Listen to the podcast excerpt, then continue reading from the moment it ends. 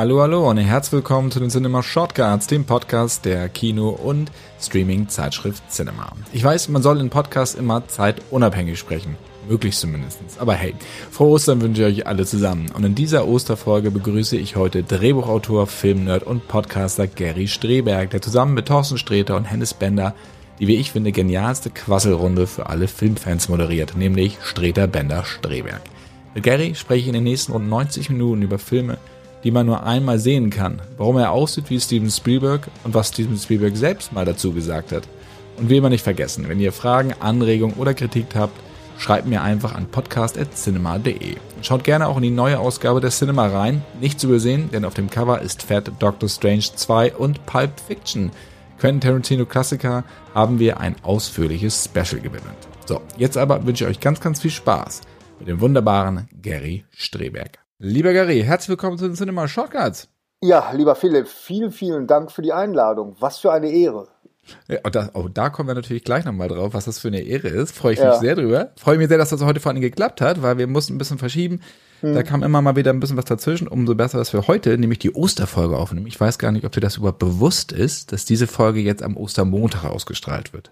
Ah, okay, okay. Nee, das war mir jetzt nicht so bewusst. Aber weißt du, dass äh, seitdem mein Sohn erwachsen ist, äh, so, habe ich so keinen Griff mehr so auf diese ganzen Feiertage und alles sowas. Das ist mir nicht mehr. Sonst früher, als er noch zur Schule ging, da war das alles, ah, okay, ne, da, da frei und so und ah, ja, stimmt, Ostern. Jetzt ist das nicht mehr so äh, relevant. Aber das ist ja toll. Osterfolge, schön. Wir haben auch gerade noch eine Anfrage gekriegt aus Amerika für ein Interview am Ostermontag, weil die Amerikaner das natürlich nicht kennen.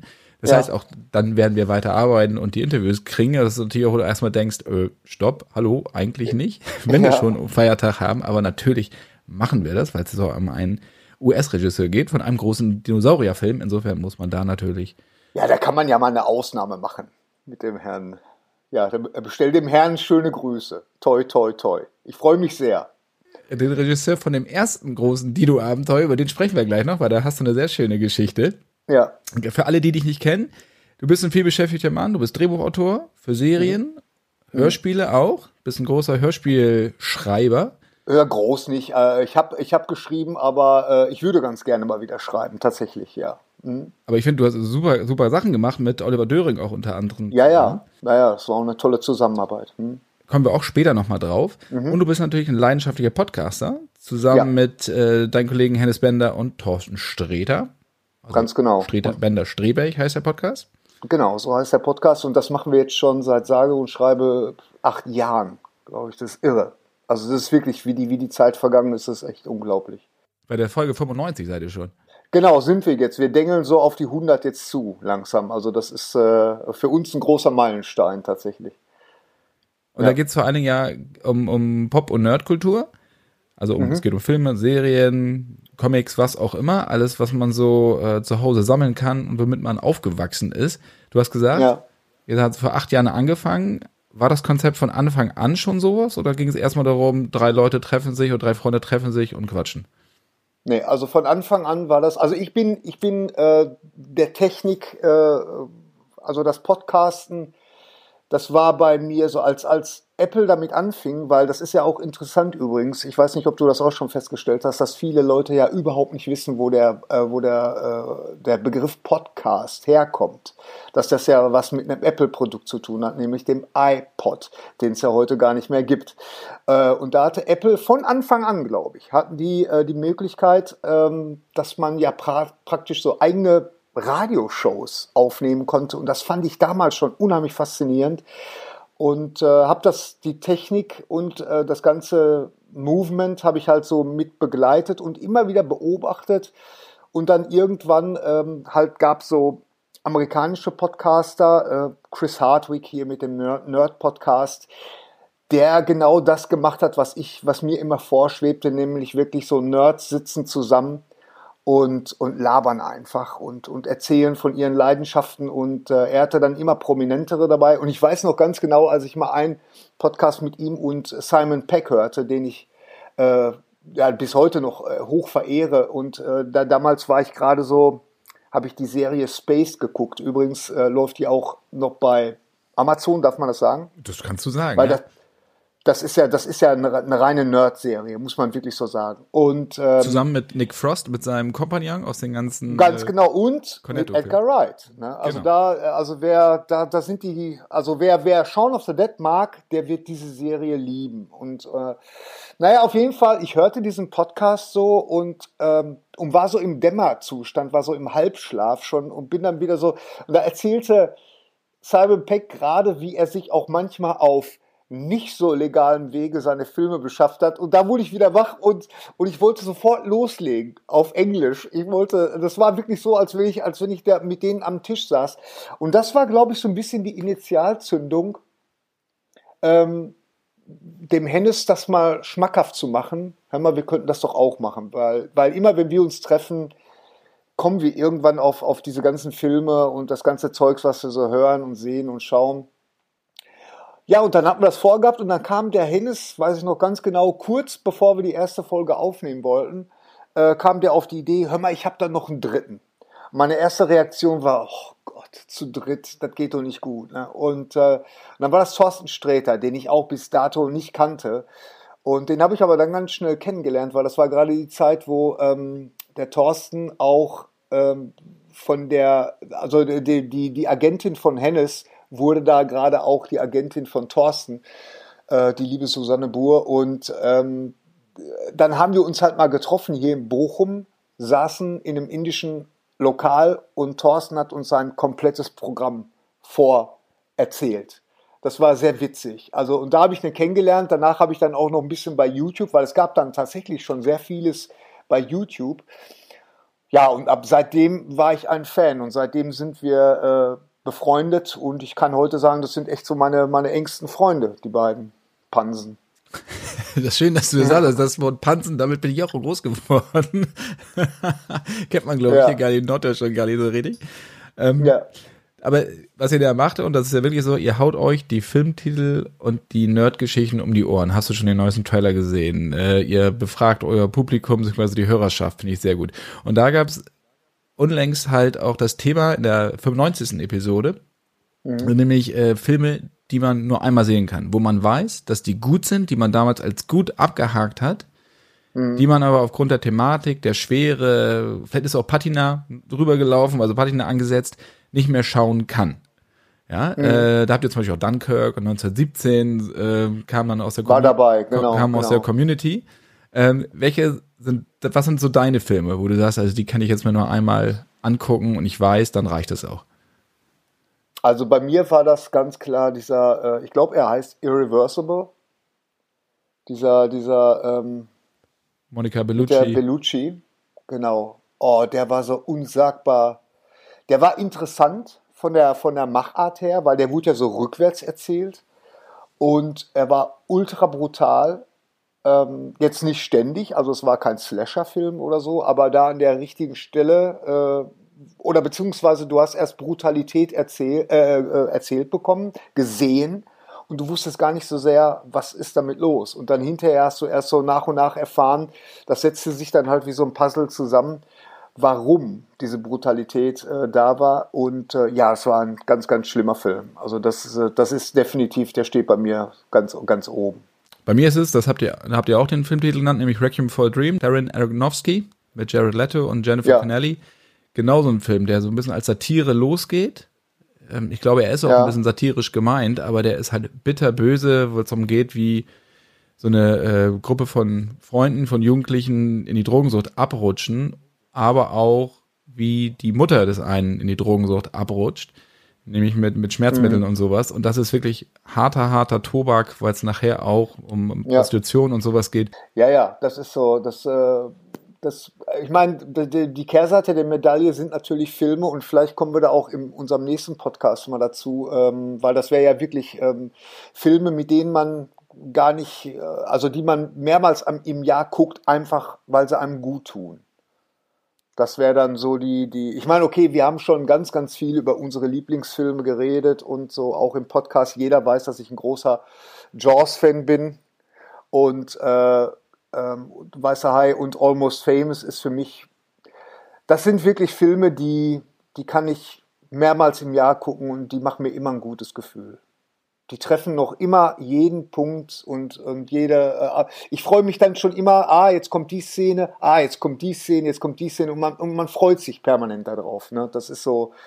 Ja, ja, und dann hast du halt die, die Sachen, die man nur einmal sehen möchte und nie wieder. Aber es gibt auch so Filme, die man, um die macht man gleich äh, von vornherein einen großen Bogen, wie zum Beispiel, ich kann mich erinnern, ich bin Jahrgang 65 äh, und bin ja das habe ich auch oft in unserem Podcast erzählt, ich bin ja sozialisiert worden durchs Bahnhofskino oder durch die Bali-Kinos. Das war ja so, wie ich fest, später erst feststellte, war ja so äh, unsere Grindhouse-Kinos. Da lief ja alles eigentlich, ne? von Jerry Lewis, Louis Dufiné äh, bis auf äh, 120 Tage von Sodom. Und das sind zum Beispiel, oder das große Fressen oder so, ja, das sind so Filme, da weiß ich schon von vornherein, die werden so unangenehm sein, da mache ich lieber einen großen Bogen drum. Na, und äh, ich glaube, ich, ich behaupte von mir, dass ich wirklich ein gutes Gefühl hab, äh, dafür habe, was mir gut tut und was nicht. Welchen Film ich zum Beispiel sehr gerne, äh, sehr gerne sehen würde, weil er mir wahrscheinlich gut tun würde, ist dieser äh, Come On, Come On mit Joachim Phoenix. Den, äh, den habe ich, aber dazu bin ich noch nicht gekommen, aber das werde ich noch nachholen. Kann ich dir nur empfehlen. Äh, bei uns auch sehr gut besprochen worden. Alle sehr gut beißen. Joaquin Phoenix ist ja eigentlich immer der sichere Bank mittlerweile. Ja, ja, genau. So schräg wie er vielleicht anderweitig ist, wenn er in Interviews auftaucht, was auch immer, aber als Schauspieler begnadet. Ja, absolut, absolut. Ja, aber ist es denn auch ein Feel-Good-Film? Ist es, also, fühlt man sich danach gut? Man ja. fühlt sich danach gut. Okay. Kommt natürlich immer auf deine Stimmung an, aber ja. Okay. Bei mir ist es zum Beispiel ja. Lethal, Lethal Weapon 4, den ich mir fünfmal im Jahr angucken kann. Vier? Interessant. Ich, weil okay. er für mich der witzigste ist. Ähm, weil es gibt ja. großartige Szenen drin, Unterhose, gackern wie ein Huhn. Ich wollte nur sehen, ob du es machst. Ähm, solche Geschichten und Jet Li natürlich. Ähm, ist sicherlich nicht der beste mhm. der Reihe, aber irgendwie, weiß nicht, macht er mir unglaublich viel Spaß, nach wie vor. Ich weiß noch damals, dass ich den zweiten Teil, da waren wir gerade in Amerika, da waren wir in Florida. Ich glaube, den habe ich, äh, weil ich kein so ein Sonnenfan bin. Und wir, wir waren äh, mit einer Kollegin da und meine Frau, die hat halt ständig mit ihr äh, Sonne getankt und ich war ständig nur im Kino. Ich glaube, ich habe mir Lethal Weapon 2 in dem Urlaub mindestens fünf, sechs Mal angeguckt. Immer in irgendwelchen verschiedenen Städten. Es war, also den liebe ich auch heiß und innig. Den vierten Teil habe ich nicht mehr so auf dem Schirm, würde ich mir aber gerne angucken. Habe ich da im, im Schrank liegen. Also das muss ich nochmal machen. Und wenn du noch einen Wohlfühlfilm haben willst, ein Film, den ich eigentlich auch in jeder Folge irgendjemandem empfehle und immer wieder erwähne, ist Palm Springs. Ah, okay. Der kam letztes, letztes Jahr raus äh, fürs Heimkino. Der ist aber irgendwo auch sicherlich digital abrufbar. Also kann ich dir nur empfehlen, so eine Zeitreisegeschichte und täglich Grüße aus Murmeltier, aber anders, auch ein bisschen derber Ach, Palm keine, Springs mit, mit ja. äh, natürlich mit, mit äh, nicht Adam Sandler, ich beinahe gesagt, Sandberg, genau. genau. Den habe ich schon gesehen. Ja, ja, genau. genau. Den finde ich auch klasse. Aber kannst du mir das bitte erklären, warum die ständig dieses Bier trinken oder diese Limonade? Ständig. Ich habe gedacht, ist das Product Placement oder so? Ständig. In jeder Szene haben die diese Dose in der Hand. In jeder Szene wirklich. Das ist unglaublich. Ja, es ist ja erstmal nicht verwerflich. Nein, aber, aber, aber, weißt du, es war so penetrant, dass ich echt gedacht habe, boah, das ist entweder steckt da ein ganz, ganz tiefer Sinn hinter, den ich, der mich, äh, der sich mir nicht erschließt im Moment, oder das ist das dreisteste Product und aggressivste Product Placement, was ich je in meinem Leben gesehen habe. Aber äh, es ist wohl kein Product Placement und äh, aber es hat sich mir immer noch nicht erschlossen, was das, äh, was es damit auf sich hat. Apropos Product Placement, ich weiß noch nicht, Dwayne Johnson, du, da sieht man den, den Terramana Tequila jetzt ja auch überall. Ryan Reynolds Gin, Aviator Gin auch überall. Ich glaube, in Red ja. Lotus gab es sogar einen Wettstreit. Ja, ja, ja. Hat der Kameramann, Kameramann mir erzählt. Am Set dann, also aus, aus ein bisschen aus Spaß dann natürlich zwischen den beiden, aber ja, jetzt macht ja jeder seinen eigenen Schnaps. Ja, ähm, ja, genau. Du hast am Anfang hast du gesagt, als ich dich begrüßt habe, dass es dir eine große Ehre ist, dass du heute zu Gast bist. Das musst du mir natürlich jetzt ein bisschen näher erläutern, weil es geht nicht um meine Person, sondern es geht um äh, Cinema. Genau. Die Cinema ist äh, natürlich ein Magazin. Äh, ja, äh, ich würde mal sagen, für mich mit das wichtigste Magazin neben der Bravo. Also das ist wirklich, das hat mich wirklich, die Cinema hat mich durch meine Pubertät begleitet und äh, war für mich damals eine, eine große, große Offenbarung, als ich die erste offizielle ähm, Ausgabe in den Händen hielt. Ich glaube, es war mit Roger Moret und äh, der Spion, der mich liebte. Und äh, Ja, und äh, es gab dann noch eine Testversion, da war Belmondo drauf, mitten in Action.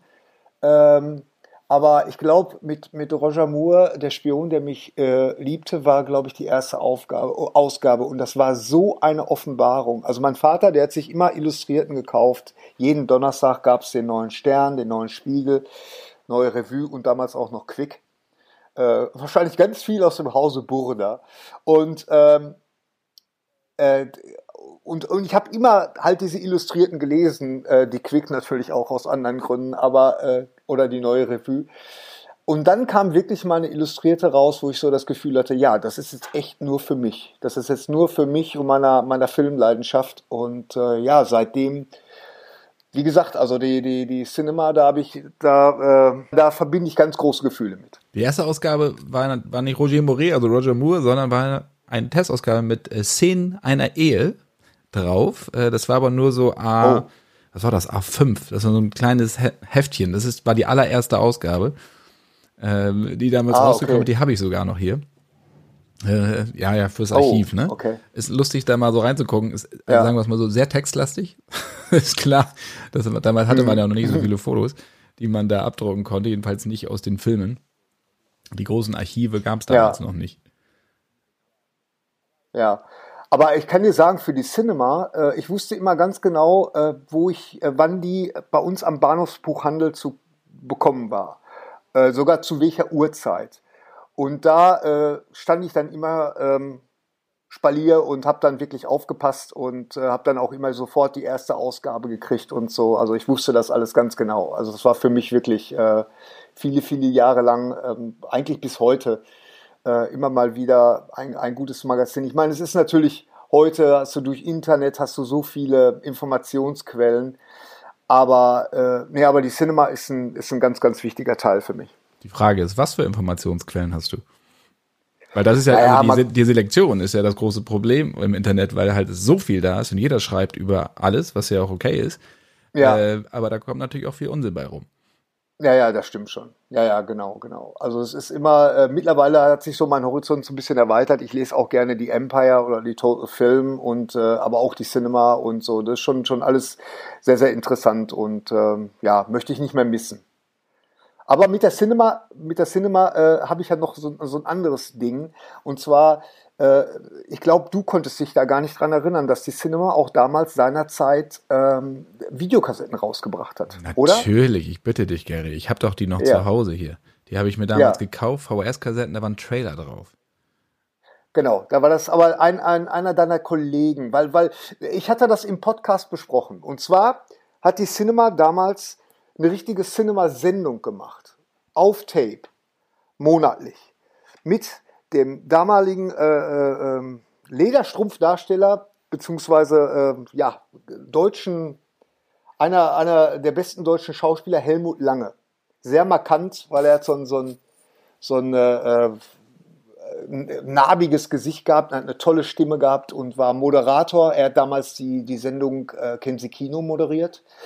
Und ähm, naja, und irgendwann hat man sich halt gedacht, äh, nehmen wir mal den Helmut Lange und machen da so eine ähm, so eine richtige Sendung, so eine richtige Kino-Nachrichtensendung auf, ähm, auf Tape. Und das war lange vor Internet. Oder was heißt, wahrscheinlich war es gar nicht so lange vor, aber es war sehr aufwendig und mit, mit äh, tollen Reportagen mit Helmut Dietl, der war damals noch euer Außenkorrespondent in, in, oder euer Hollywood-Korrespondent. Das war total klasse und da hat man ein, ein tolles Making-of von E.T., also so lange liegt das zurück, äh, gab es da noch, erinnerte ich mich noch. Und naja. Elmar Bibel meinst du? Als Hollywood-Korrespondent, doch nicht Helmut Habe ich die gesagt? Ja, ja, natürlich, das wäre ja ein Ding gewesen. Elmar Bibel, Entschuldigung. Elmar Bibel war es natürlich, ja, ja, genau, genau. Und ich erwähnte das in, in unserer Sendung, in unserem Podcast, und da hat sich ein Kollege von dir, jetzt kann, weiß ich nicht mehr seinen Namen. Der Lars. Der hat sich bei uns, der hat sich gemeldet und sagt, nee, Gary, da muss ich dich leider enttäuschen, das stimmt nicht, weil wir haben nur äh, Videokassetten gehabt mit, äh, mit, mit Trailern. Woran ich mich gar nicht mehr erinnern konnte. Hinterher fiel mir ein, ah ja, stimmt, das gab es ja auch, diese Trailer-Show immer. Ne? So, und da fühlte ich mich aber unheimlich herausgefordert.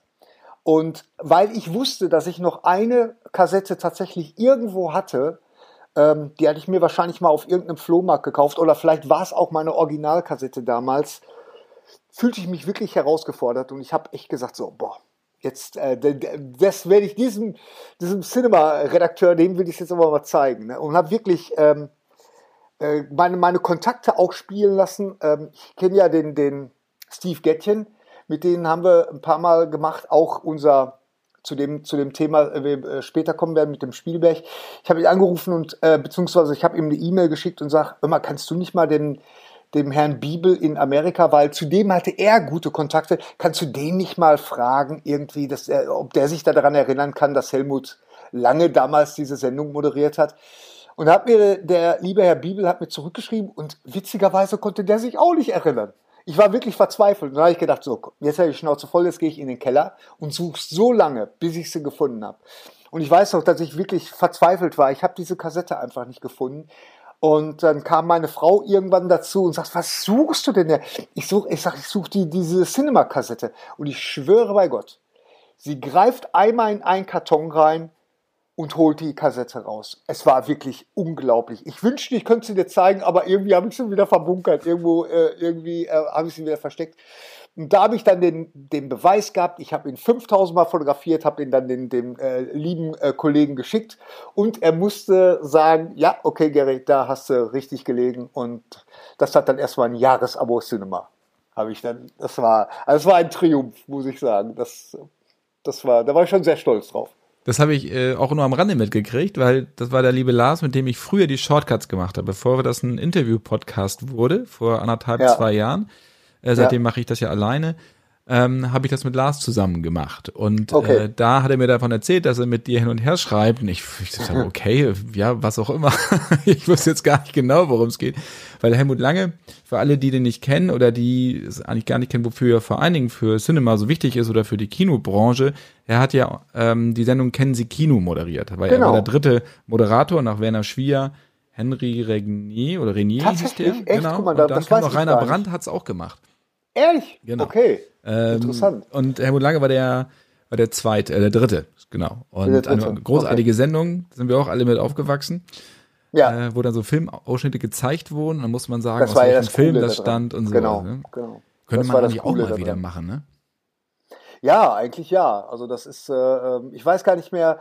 Ja, und da hat ja dann ein, da gab es ja dann auch so wie bei Wim Tölke, äh, gab es ja da auch so ein, ähm, so ein, so ein Kino-Ass, der hat ja alles erraten. Irgendwie, der, der war da der ungeschlagene Champion. Und der ist ja dann bei euch gelandet. Wie hieß der gute Mann noch? Hans-Werner Asmus. Hans-Werner Asmus, ganz genau. der war nachher der unser Archivar. Ja, wie geil war das denn? Der ja. wusste alles. Der wusste alles, den konntest du alles das fragen. Das war unglaublich. Der hat dann bei ja. uns im Archiv gearbeitet. Ja. Ähm, man merkt deine, deine Filmleidenschaft und auch was du, was Cinema mit dir gemacht hat und auch immer noch macht, hoffe ich. Die Englischen übrigens lese ich natürlich auch. Äh, Total Film und Empire. Ähm, auch mal super Sachen drin und auch vor allen Dingen, was ja immer interessant ist, Sachen mal aus unterschiedlichen Perspektiven zu beleuchten, nicht immer nur den, ja. die Standardberichterstattung. Genau. Ähm, das, was wir genauso ja machen. Wenn du, weil ihr ja euch um Popkultur und Nerdkultur so dreht in eurem Podcast, würdest du dich als Nerd bezeichnen? Ach, ja, ich glaube schon. Im positiven also, Sinne Nerd. Ja, ja. Also ich, ich denke schon, ja. Ja, ich bin, ich bin, also ich sehe mich schon als Nerd, doch. Ja, jetzt ich, ich muss sagen, dass so mit dem Alter das so ein bisschen abflacht und das finde ich auch äh, finde ich ja auch gut so. Also es, äh, sagen wir mal so, wenn ich heute manche Sachen sehe, die man kaufen kann, so Sammelgedöns, ja, da bin ich froh, dass ich jetzt so ein Alter erreicht habe, wo ich denke, ne, brauche ich nicht. Weißt du? Ich habe äh, ich habe so ein paar Sachen, so ein paar Steckenpferde oder so ein paar Sachen, die ich mir auch gerne hinstelle, aber so im Großen und Ganzen bin ich froh, dass das jetzt so ein bisschen an mir vorbeigeht, aber nichtsdestotrotz, ähm, äh, ja, bin ich, bin ich halt immer noch ein großer Fan. Ne? So, ja. Wie zeigt sich das? Was sammelst du? Was sind deine, was ist dein Hobby? Oder welche Filme, welche Serien? Bei mir ist, äh, ist äh, ich habe eine große Leidenschaft, äh, ich, ich sammle zum Beispiel so Coffee Table Books. Also so, wenn mir ein Film oder ein Videospiel besonders gut gefällt, wo habe ich denn jetzt hier? Ich hatte jetzt gerade erst noch, ähm, ähm, es gibt so ein super großes Coffee Table Book zu Die Hard und alle anderen Teile danach. Und äh, das sind dann so Originalseiten vom Drehbuch drin, also so. Ne? Ähm, und so, so extra Gedöns sind da drin. Und äh, das sowas fasziniert mich. Also das ist das, was ich mir sofort sofort Der kaufe. liebe Taschen, Taschenverlag macht Ja. da ja sehr viele von. Star Wars, Star Wars Oh, und das sind ja kosten irgendwie 105 150 Euro. Ja, ja. Ähm, aber das sind, die sind so Ja, ja. schwer. Ich glaube, der Postbote oder die Pak Paketfahrer, wenn man es nicht direkt im Handel kauft, die fluchen. Ja, ja. Ich habe ich hab, äh, von aus dem Taschenverlag habe ich äh, die Stanley Kubrick, äh, Kubrick. Chroniken. Äh, auch das große. Mittlerweile gibt's die ja alle so klein auch, ne? Äh, das große und äh, vom, vom Billy Wilder, das praktisch das ganze Shooting-Script zu Some Like It Hot, inklusive, was ich besonders fein fand, so das ähm, äh, Dialogdrehbuch von Marilyn Monroe, also so- eine, so eine Kopie davon mit ihren Notes und so, das fand ich besonders edel. Also da kam ich auch nicht dran vorbei. Da war mir dann auch 150 äh, Euro, war mir dann auch egal. Also das, äh, das sind so Sammelstücke, die, die muss ich haben. Die ja. heißen so Archives, heißen die dann immer, ne? Ja, ja, es kann, ja, ich, ich weiß nicht, das Billy Wilder Ding nicht. Das ist nochmal in so einem extra Karton drin und dann ist das, das ganze Buch selber ist so samtig, so um, umschlagen. Also es ist ein ganz, ganz edles Teil. Und äh, für mich als Billy Wilder Fan ganz, ganz großes, äh, ja, wo ich immer mal gerne reingucke. Den habe ich ja mal getroffen in L.A. Jetzt bist, jetzt bist, Oh, wie ja, geil jetzt guckst du, ne? Ja, jetzt gucke ich aber. ich habe von ihm Autogramm tatsächlich. Das hat er mir nicht selber gegeben, das habe ich damals noch auf irgendeiner Börse gekauft, aber es ist ein Originalautogramm. Ja, Billy Wilder, da beneide ich dich aber drum. Das ist, Aber hallo. ja, das war, war großartig. Er war, war er schon nicht mehr Ja. ganz so zu Fuß, dann äh, war er sowieso nicht so groß und dann saß er noch im Rollstuhl. Dann wurde er noch kleiner, so, aber er hatte echt eine große, große Präsenz immer noch. Und man wusste natürlich, wenn du vor dem stehst, was der alles gemacht hat und äh, wie der das Kino eigentlich maßgeblich beeinflusst hat. Vor allen Dingen gerade auch Ja. Komödien, wie wir sie heute gucken oder über was wir heute lachen. Ja, natürlich. Vor allen Dingen, das war ja auch einer, ähm, das wird ja auch in der, in der mehrteiligen Dokumentation von Volker Schlöndorff, wird das ja klar, der da, äh, Helmut Karasek hat das ja, hat ja da noch äh, mitgewirkt. Und ich glaube, da hat er gerade seine Biografie geschrieben über Billy Wilder. Den Billy Wilder, das war auch so einer, den konntest du anstupsen und dann hat er erzählt. Ne? Dann, dem brauchtest du nur immer ein Stichwort geben und dann hat er erzählt. Und das ist, äh, das hat Helmut Karasek auch kongenial umgesetzt in seiner äh, Biografie, wie ich finde. Da- Das ist auch einer der wenigen Bücher, die ich wirklich äh, schon oft gelesen habe, einfach weil sie, weil sie mir totalen Spaß machen. Ich mag so diese Geschichten aus diesem alten Hollywood. Und äh, ja, Billy Wilder ist halt für mich einer der, der ganz, ganz großen. Das ist für mich auch immer, Bis für mich immer so ein äh, wirklich ein erhabenes Gefühl, wenn ich hier mit Leuten im Rahmen dieses Podcasts spreche, mit denen ich aufgewachsen bin, die jetzt 70 plus sind oder auch schon auf die 80 zugehen, jetzt unlängst Volker Schlöndorff und so, die dir halt einfach Sachen erzählen. Damals, wie es in Amerika war, aber auch wie es hier war, äh, wie sich die Zeiten einfach geändert haben und die natürlich einfach frei Ja. von der Seele weg irgendwelche Anekdoten raushauen oder jetzt unlängst Harold Faltermeier und so. Das sind halt einfach, wie es in den 80ern damals auch mit Jerry Bruckheimer und Don Simpson zuging. Ähm, Ja. Das kann man sich heute alles gar nicht mehr vorstellen, weil es heute ja sehr geregelt ist, jedenfalls nach außen sehr gesittet. Und damals war es den Leu Leuten einfach scheißegal, was über sie geschrieben wurde. Die haben einfach aufgedreht. Hm. Ja, und waren auch vollkommen frei noch so. Ähm, Das finde ich immer, finde ich immer super interessant.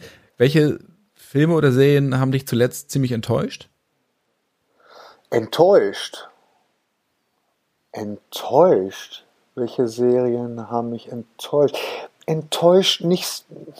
Man kann nicht sagen enttäuscht, aber äh, das fällt dann wohl unter dem unter dem ähm, Fach. Ähm, nicht würde ich nicht noch mal gucken, würde ich so weit würde ich auch nicht gehen, aber es war unangenehm. Das war die Brücke tatsächlich. Diese skandinavische Krimiserie. Gut gemacht, aber äh, auch die, die Schauspieler sind toll und aber dieses einfach diese, diese, dieses, dieses konsequente Rausziehen der Farben, dieses Graue und ja, also, also die, die war mir zu unangenehm. Und mir ist hinterher tatsächlich aufgefallen, als ich die so geguckt habe. Ich hatte gerade kurz vorher eine Dokumentation, äh, die es bei YouTube gab. Es war aber eine Arte-Dokumentation über Phantomas. Ja, das ist ja auch so ein Ding, womit wir aufgewachsen sind. Und da ist mir aufgefallen, äh, vor allen Dingen in dieser Dokumentation haben sie über die Unterschiede geredet, äh, diese äh, Phantomas-Filme mit Louis de Funès und, und die Romanfigur Phantomas, die ja ganz anders angelegt war. Ne? Viel brutaler und viel skrupelloser. Und ähm, da fiel mir auf, dass diese, äh, das, was ich bis dato dann gesehen hatte von äh, Die Brücke, dass das im Grunde eine Phantomas-Serie ist. Weil genau so würde Phantomas auftreten. Halt einer, der, der irgend so eine Agenda hat und dafür das alles so inszeniert irgendwie. Und so also diese ganzen Morde und die haben alle aber auch einen Hintergrund, so einen sozialkritischen Hintergrund und so. Also der, der Künstler, wenn man so will, will einem was damit sagen. Und, ähm, und genauso hat Phantomas ähm, wohl auch in den Romanen funktioniert. Und das fand ich sehr interessant, ähm, weil in der Dokumentation kam nämlich auch auf, warum gibt es da bis heute keine neue Serie drüber. Man könnte ja wirklich äh, was, was komplett Neues damit machen. Und äh, da, da hatten sie dann einen Regisseur interviewt, ich weiß gar nicht mehr wen, äh, der, der hat dann so mit so einem Augenzwinkern äh, so gesagt, dass sie wohl mehr oder weniger, dass sie da gerade dabei sind, sowas zu entwickeln. Oder das fand ich sehr interessant. Da würde ich mich sehr drüber freuen. Wobei ich dann hoffe, dass es trotzdem noch so leicht Augenzwinkern ist, weil wenn ich heute so ja. die Serienlandschaft angucke, es ist ja alles eigentlich nur düster, es ist immer ein Downer. Ähm, alle haben Ecken und Kanten, ja. alle haben Abgründe, was ja auch zum Teil vollkommen okay ist, aber es ist halt inflationär. Also eine richtig lustige Comedy-Serie finde ich eine neue, ja, die auch jetzt so nach zum Beispiel How I Met Your Mother oder so, am Ende war es dann auch nicht mehr so lustig, oder Big Bang Theory, also solche, solche ähm, Konsensserien im Comedy-Bereich ja. gibt's im Moment nicht. Also ich gucke auf Netflix wieder äh, Office runter, weil da weiß ich, ja. ich finde es einfach unglaublich Absolut. gut. Ja, ähm, ja aber was anderes, da ja, Friends zwischendurch da mal wieder, ne? Das sind so, so Wohlfühlserien, aber im Moment sehe ich da keinen Nachwuchs. Also bei mir, worauf ich immer wieder zurückgreife, ist die IT-Crowd. Auch sehr gut, ja. Äh, von, von Graham Linehan und äh, äh, natürlich äh, Father Ted. Ich mag diese ganzen Graham Linehan Sachen und äh, Black Books tatsächlich auch von Linehan geschrieben, jedenfalls äh, mit die, die erste, die erste Staffel. Äh, Gibt es zum Beispiel komplett bei YouTube. Warum, weiß ich auch nicht. Man muss ja immer sagen, ähm, guckt es euch an, solange es da ist, weil irgendeiner wird es dann schon wieder runternehmen. Ähm, das sind so, so Sachen, wo ich immer wieder drauf zurückgreife. Ähm, aber hattest du, hattest du vorhin auch gefragt, welcher Film mich äh, letzt äh, enttäuscht hat? Ja, da habe ich tatsächlich einen Kandidaten, den haben wir jetzt, meine Frau und ich, vorgestern versucht zu gucken. Und da war ich super von über, äh, enttäuscht, weil ich eigentlich den, den Regisseur sehr, sehr schätze. Und zwar war das der neue Film auf Netflix von Jean-Pierre Genot, der Delikatessen gemacht hat und auch Amelie. Und äh, Kinder, äh, nee, Moment, äh, Stadt der verlorenen Kinder. Und der Film, also der, der also das, das war ein äh, einziges CGI-Gedöns. Also entweder ich, also ich, meine Kollegen machen sich ja immer darüber lustig, wenn ich sage, ich bin dabei eingeschlafen. Aber das ist ja so. Das ist ja, wenn, wenn man ein gewisses Alter erreicht hat, dann ist die ähm, Konzentrationsspanne, die ist sehr, sehr dünn. Und wenn mich ein Film langweilt oder so, dann schlafe ich auch gerne dabei ein. Und jetzt weiß ich gar nicht mehr, wie der hieß, der Film. Es ging irgendwie um so eine Zukunft, mit, mit Robotern und so, aber es war alles nur Greenscreen und CGI und so ein ganz, ganz schreckliches Machtwerk. Und gerade bei Jean-Pierre Genot, äh, ich hoffe, ich spreche den Namen richtig aus, was ich da immer toll fand, war das so, das war so dieses Handwerkliche, weißt du, was der so immer so hatte. Und das geht da, ist da komplett aus dem Fenster gekippt. Vielleicht hat er das bewusst gemacht, vielleicht ist mir die Intention des Künstlers äh, nicht so bewusst. Ähm, vielleicht müsste ich dem Film auch nochmal eine Chance geben, aber da war ich doch sehr enttäuscht. Big Buck hieß er. Big Buck, ganz genau. Ja. Ganz genau. Also, ja, da war ich wirklich enttäuscht. Wenn ich, welchen ich empfehlen kann, ist der neue Richard Linklater-Film. Ja, auch ein Mann, der vollkommen unter dem Radar geht, oder unter, Radar, ähm, unter dem ähm, Radar fliegt, so jetzt habe ich es mal richtig ausgesprochen, ne? Before Sunrise und Boyhood und sowas. Ähm, und das ist auch wieder ja. so ein Animationsding, so ganz abgefahren. Ach der mit dem gemacht. mit der Mondlandung. Ne? Genau. Ist das das? Apollo 10,5. Ja. Ja, ja, ja, ja. Ja, äh, ja den stelle ich mir auch schön ja, vor. Der ist äh, sehr schräg und äh, Linklater-Humor. Ja, ja, ja, genau. Also Linklater ist auch bei mir immer so eine, so eine Sache, so eine Münze mit zwei Seiten. Ähm, also es gibt Sachen, die, die mag ich total und dann ähm, hat er nicht auch, hat er Scanner Darkly gemacht ja, oder was? Keanu Reeves, ja, ja. Genau mit Keanu Reeves. Und dann hat er ja noch diesen, diesen anderen Animationsfilm gemacht, der auch in diesem Stil jetzt ist, wie der, wie der neue jetzt. Ne? Jetzt komme ich gerade gar nicht auf den Namen. Das ist übrigens auch so eine Sache des Alters. Man vergisst gerne mal was. Aber äh, Boyhood zum Beispiel war für mich auch so eine Ultra-Enttäuschung. Nein. Doch, tatsächlich war. Und ich bin da reingegangen, ich war total gehypt, als ich von dem, von dem Projekt gehört habe. Und ähm, habe mir noch ein Coffee Table Book bestellt, das habe ich da noch rumliegen, glaube ich. Und äh, weil ich wusste, der Film, der Film gefällt mir, das, das ist was, das ist so visionär, das so äh, zu verfolgen irgendwie und, und da immer die gleichen Schauspieler zu nehmen. Aber als ich den dann gesehen habe, ich fand den, ich fand gerade die Hauptfigur, ich fand die so unglaublich langweilig dass mich das echt total abgefuckt hat. Also das war, äh, ich hatte da totale Probleme gehabt, weil, weil alle anderen Figuren um den herum waren tausendmal interessanter. Seine Mutter gespielt von, helf mir mal. Äh, muss auch jetzt muss ich, jetzt muss ich gerade mal gucken. Ich habe sie doch jetzt bei Severance noch gesehen, bei der neuen Serie bei Apple. Ähm, oh Gott, komm nicht auf den Namen von so Patricia Arquette. Patricia Arquette, genau. Patricia Arquette äh, spielt seine Mutter. Die war tausendmal interessanter und hat eine tausendmal bessere, besseren Handlungsbogen gehabt, äh, Figurenbogen gehabt als, als äh, der Typ, als der Sohn.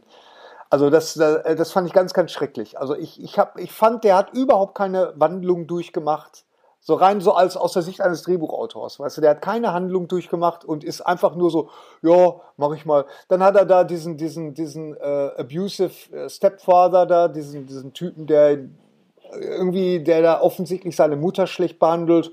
Ja, ist halt so offensichtlich, weil, da, weißt du, da kam von dem kam nichts irgendwie als und, und äh, das, das fand ich sehr, sehr befremdlich irgendwie und deswegen hat er mir im Nachhinein hat er mir das echt, äh, das hat mir so den ganzen Film versaut. Und hinterher ist mir bewusst geworden, dass eigentlich die ganze Harry Potter Serie, dass das der bessere Film ist, wenn es darum geht, dass man wirklich junge Menschen von von äh, als sie Kinder sind bis zu den Teenagerzeit äh, so begleitet. Coming of Age. Das, äh, Coming of Age äh, ist, äh, ist, ja, also da war ich wirklich so ein bisschen enttäuscht. Und, äh, aber dann gibt es wieder Linklater-Sachen, äh, die, die ich total klasse finde. Ne? Days and Confuse. Ja, ja, oh, ja das ist super. Ich war damals bei Fast Food Nation am Set, die haben sie in Austin gedreht. Und da auch mit den mhm. üblichen Verdächtigen, nämlich auch Patricia Arquette und Ethan Hawke war dabei. Der Film war jetzt so mhm. mittel, basierte ja auch auf dem Buch und so, aber das zu sehen, das war ja ein vollkommener Indie-Film auch wieder, wie der so fernab ja. von Hollywood sein Zeug macht mit echt großartigen Leuten, ja. Ja, ja. Ähm, das war also in Interviews und so, dass da konntest du reden, da konntest du reden, da hat, ist, hat ja keiner irgendwie gesagt, jetzt reicht's aber mal. Nö, die saßen dann einfach da, Arquette und Co. Und er ja auch. Ja. Er war ja so ganz gemütlich und so. Das war auch mal was. Das ist so wie Rodriguez, der ja auch irgendwie fernab von Hollywood in Texas dreht. Ja. Äh, Robert ja, Rodriguez. Rodriguez. Den, das war auch einer äh, oder ist einer, den ich, den ich gerne kennenlernen würde. Robert Rodriguez, äh, da habe ich damals dieses Buch, das habe ich heute noch, das ist so mit einer, einer es gibt so ein paar Bücher, wo man so sagen würde, das ist echt wie so eine, so eine Bibel. Ne? Und, und die sich auch jeder aufstrebende Filmregisseur, jeder Filmstudent sollte sich dieses, äh, dieses Buch ähm, ähm, wirklich besorgen. Und äh, Rebel Without a Crew heißt das. Das gibt's heute garantiert immer noch. Und äh, da hat er äh, hinten im Appendix hat er dann noch so eine 10, 10-Minute Film School wo er wirklich eigentlich so runterbricht, auf was es wirklich ankommt, um so einen kleinen Independent-Film zu machen. Und es braucht nicht viel, tatsächlich. Na, weil wir leben ja heute sowieso in einem, in einem Zeitalter, das ist ja unglaublich. Das ist ja wirklich, du kannst ja Filme äh, nicht nur mit deinem Telefon machen, du kannst ja auch darauf schneiden. Also das ist, ähm, es gibt eigentlich keine Ausrede mehr, muss man sagen. Du brauchst nur Leute um dich, die die gleiche Leidenschaft haben. Das ist es. Ne? Das ist es. Und ich glaube, das ist auch das Allerwichtigste, dass sich äh, diesen, äh, ja, dieses Volk zu suchen und, äh, und dann einfach loszulegen. Ne? Aber pro Coming of Age habe ich auch noch einen Filmtipp, Filmtipp für dich, den du wahrscheinlich aber auch kennst. Rob Reiner ist ja auch einer meiner absoluten Lieblingsregisseure, die auch ja, in den letzten Jahren irgendwie so aufs Abstellgleis Gleis geschoben wurden. Aber es gibt einen, einen, Film, der bei uns auch nur direct to DVD rauskam, nämlich Flipped heißt der. Ähm, verliebt und ausgeflippt. Flipped? Ja. Eine wunderschöne okay. Geschichte, Coming of Age, spielt in den 50ern äh, da geht dir wirklich einfach das Herz auf. Ja, von 2010. Das ist tatsächlich ein guter ja. Tipp. Okay. Ja, warum macht eigentlich so ein Rob Reiner keine Filme mehr? Großartig. Ja, das hat man sich bei Zemeckis ja auch immer gedacht. Also warum, was passiert denn ja. da? Also die, der kommt jetzt ja wieder Zemeckis, weil er mit Tom Hanks ja dann auch Pinocchio jetzt wieder macht. Diesen Live-Action-Disney-Film. Der andere Pinocchio ist ja von Guillermo del Toro in Stop Motion. Also mhm. jetzt wird's wieder Pinocchio dieses Jahr, weiß wieder keiner, wo er, ja, ja, er jetzt ja, mal wieder.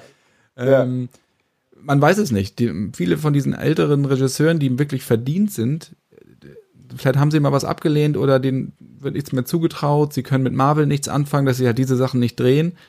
Ähm, das ist echt schade, weil Rob Reiner hat Harry und Sally gedreht. Also eigentlich. Ja, natürlich. Evan Reitman hat ja und auch lange nichts gemacht. Me, hallo? Evan Reitman hat ja dann hat ja. ja. auch lange danach nichts mehr gemacht, hat noch produziert. Aber mhm. äh, ich meine, er hat ja auch wahnsinnige Filme gedreht. Ähm, das ist einfach ja. schade, dass dann habe ich das Gefühl, dass Hollywood so ein bisschen auch seine, seine älteren Leute vergisst. Das war ja das auch damals bei, bei Billy Wilder. Ne? Der hat ja immer noch, der saß ja immer noch, der ist ja noch jeden Morgen in sein Büro gefahren oder gegangen und hat da über Ideen nachgedacht. Ne? Also der war immer noch aktiv und der hat auch immer noch Anrufe gekriegt. Aber es, es wäre nie, ich glaube, der letzte Film war, da hat Klaus Kinski sogar noch mitgespielt. Äh, den, den Buddy Buddy. Das war ein Remake von einem französischen Film, irgendwie, wo äh, Walter Matthau und Killer spielt und Jack Lemmon, so der neurotische, so ein Neurotiker, der sich umbringen will. Und der kommt diesem Profikiller dazwischen. Ich glaube, der französische Original ist mit Depardieu und ich sage jetzt mal Pierre Richard. Ich bin mir ziemlich sicher, dass es Pierre Richard ist. Und daraus hat dann, äh, das war Billy Wilders letzter Film.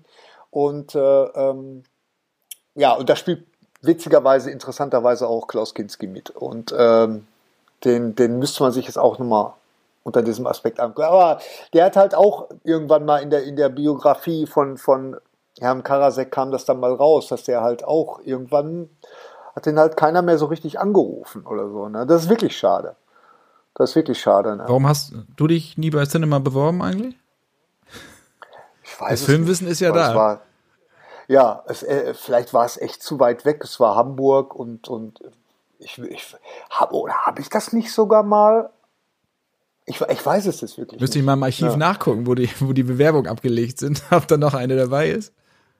Ah, ich, ne, also, äh, wo ich mich mal wirklich beworben habe, äh, das war tatsächlich ähm, für ein für einen äh, Schimanski-Tatort, so als Praktikant.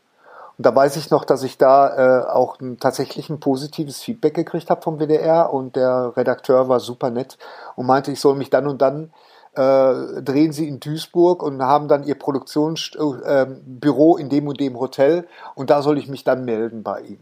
Und dann würde das, ist das nur eine Formsache. Boah, und ich war so, ich war so gehypt, ich habe mich so gefreut, weil ich gedacht habe, das ist jetzt der Durchbruch, weißt du, für, für mich als äh, Schulabgänger gerade irgendwie, das wäre wär perfekt. Und ähm, dann habe ich monatelang, meine Eltern waren aufgeregt, meine Großeltern waren aufgeregt, alle waren total aufgeregt. Und dann rufe ich da an und dann äh, sagt mir die Sekretärin, nee, der, der Redakteur ähm, oder der Produzent ist äh, leider, der Herr so und so ist nicht mehr da, weil der hatte einen Todesfall in der Familie, da ist jetzt ein neuer äh, äh Produzent äh, da oder neuer Redakteur und sie fragt mal nach und dann habe ich eine Viertelstunde später nochmal angerufen, der meinte, nö, Praktikanten gibt's nicht. Ah, da war dieser Traum ausgekommen. Das war so schade, weil, äh, also das sind so Momente, wo ich denke, da hätte mein Leben vielleicht schon einen anderen Verlauf genommen. Ähm, aber nichtsdestotrotz, ich weiß es nicht, ob ich, warum ich mich nicht bei der Cinema beworben habe. Wahrscheinlich, weil es in Hamburg war. Nicht, dass ich, äh, ich mag Hamburg, ich liebe Hamburg.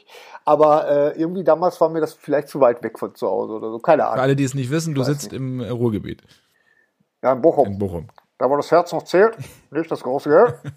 ja, ja, genau, mitten im Ruhrgebiet. Aber ich muss noch kurz mal der Vormelder sagen, wir haben natürlich kein Archiv, wo sämtliche Bewerbungen der letzten 45 Jahre lagern. Also, Abgespeichert. ein großes Filmarchiv, in dem ich jetzt unlängst mal wieder war, das habe ich auch bei Facebook geteilt und auf Insta. Ähm, das ist einfach großartig. Du gehst da runter und du siehst dann halt, wir haben keine VHS-Kassetten, aber DVDs sind noch da und das ist natürlich für uns wichtig, weil es viele von diesen Filmen nicht im Stream nirgendwo gibt. Ja, das sind, die sind dann ja. out of print, die wurden gar nicht mehr nochmal aufgelegt. Äh, das, da sind schon ziemliche Granaten bei, auch aus der Trash-Faktion. Ja, so. glaube ich. Äh, Flash Gordon ja. 1 und 2, also nicht der, der die ja. bitteren Flashcorn, also die noch bitteren Flashcorn, diese Softsack-Scheiße. Ähm, ah ja, die, ja, auch Bali. Die, die, ja, ja, genau. Aber das, die habe ich letztens ja, gerade wieder gesehen. Ich habe mich wirklich weggeschmissen. Also das ist wirklich unglaublich. Und wenn die Redakteure ja, da runtergehen, die schlagen auch immer die Hände über den Kopf zusammen und äh, finden das, also das ist halt einfach ein Paradies da unten. Ähm, ja, das haben wir jetzt knapp 20.000 sind das, glaube ich, sind da, glaube ich, Dinger drin wow. und so. Und das ist schon. Okay. Äh, da würde ich gerne mal Wächst weiter, wächst weiter. Ja, ja, ja, das ist äh, echt toll. Du hast gerade gesagt, von wegen, also, dass du bei Boyhood äh, so als Drehbuchschreiber, dass das blöd fandest, dass da keine Entwicklung da ist. Äh, guckst du Filme mit der Drehbuchbrille oder kannst du davon kannst du auch loslassen? Ich kann davon loslassen äh, tatsächlich und ähm, und freue mich dann im Nachhinein, wenn ich dann so diese diese Beats im Nachhinein oder beim nochmaligen gucken, wenn mir das dann so auffällt. Aber bei, bei Boyhood war das wirklich so, und da muss ich fairerweise sagen, da hat mich eigentlich mein Sohn drauf aufmerksam gemacht, mein Sohn Henry. Der ist äh, Filmstudent oder war Filmstudent, ähm, der hat auch ins Drehbuchfach gewechselt. Und mit dem habe ich diesen Film zusammengeguckt und ich fand den einfach, also ich bin erstmal immer total angetan von, von dem Handwerk an sich. Und deswegen haben alle Filmemacher bei mir erstmal wirklich ein Stein im Brett. Also das ist, äh, deswegen fällt mir das auch manchmal so schwer. Deswegen, ich, ich glaube, ich könnte nie wirklich ein guter Reviewer sein, weil ich bin da immer, also die, die Filmemacher haben bei mir immer erstmal großen Respekt.